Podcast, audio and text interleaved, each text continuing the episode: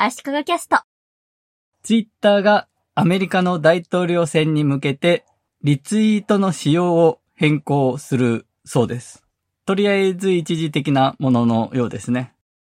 今はリツイートボタンを押すと何もコメントとかせずにリツイートするか引用リツイートか2つ選ぶようになってますが、仕様が変更された後は、まず引用リツイートの画面になるそうです。手軽にリツイートできないようにして、間違った情報がどんどん拡散されるのを防ぐ効果を狙ってるということです。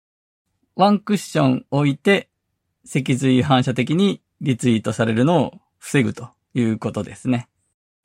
ツイッターはニュース記事などリンクを含んだツイートをリツイートするときに元記事をちゃんと読みましたかというメッセージを出すような仕様変更を発表していました。私が使ってる限りそういうメッセージはまだ見たことはないんですが、いずれそうなるんですかね。これもワンクッション置いて冷静にリツイートしましょうと。間違った情報を拡散していませんか？炎上に加担していませんか？と考えるきっかけのためのワンクッションということでしょうね。Facebook では古い記事を、昔の日付が昔の記事をシェアしようとすると、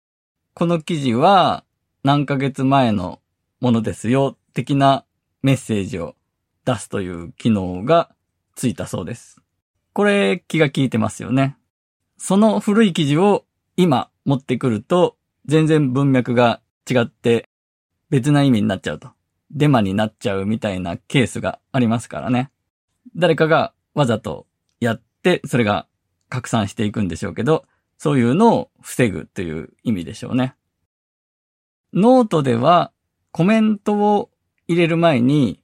最初のそのユーザーが初めてコメントをするときだけみたいなんですが、メッセージが表示されることで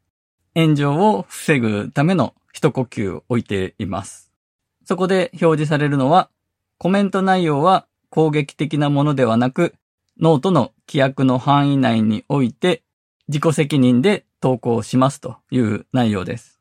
Twitter も Facebook もノートも SNS 的なものは間違った情報が拡散されないように炎上なるべくしないようにいろいろ工夫し始めてるんですね。ノルウェーのニュースサイトでコメントでの炎上を減らしたアイディアを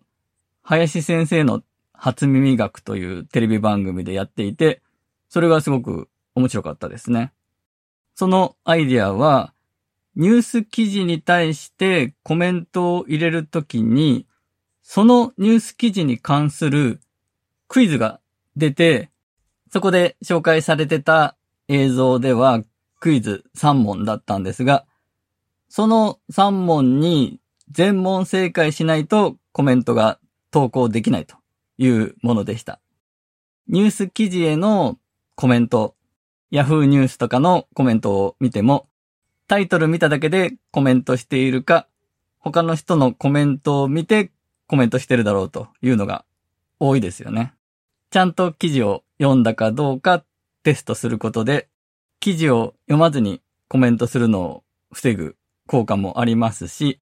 ともかくワンクッション置くことで冷静になる。カッとなって脊髄反射的に投稿するのを防ぐ効果もあると思います。あと、最近ツイッターで見た海外のどこかの国のカスタマーセンターが悪質なクレーマーを減らしたという対策が面白かったです。カスタマーセンターの担当者につなぐ前に、その人の家族のメッセージが流れるそうなんですよ。私の愛する娘が対応いたしますとか、僕の大好きなママが対応しますと。担当者につなぐ前にメッセージが流れると。これによってクレーマーが激減したということで、なるほどなと思いました。相手の情報が、背景とかが分かれば分かるほど、その人に対して攻撃的な態度って取りにくくなると思うんですよね。世界カメラを開発した人の話で、戦場で戦いの場で敵に銃を向けた時に、そのスコープに敵の奥さんとかが出てきたら撃てないでしょうと。私、これ結構いろんなところでネタとして使ってる話です。SNS によってどんどん人の情報が透明化していく。その人の背景的なものがオープンになっていくということは、憎しみ合うというよりも平和の方向に向かうんじゃないかと。その世界カメラの人は言っていて、私もそう思っています。今回は以上です。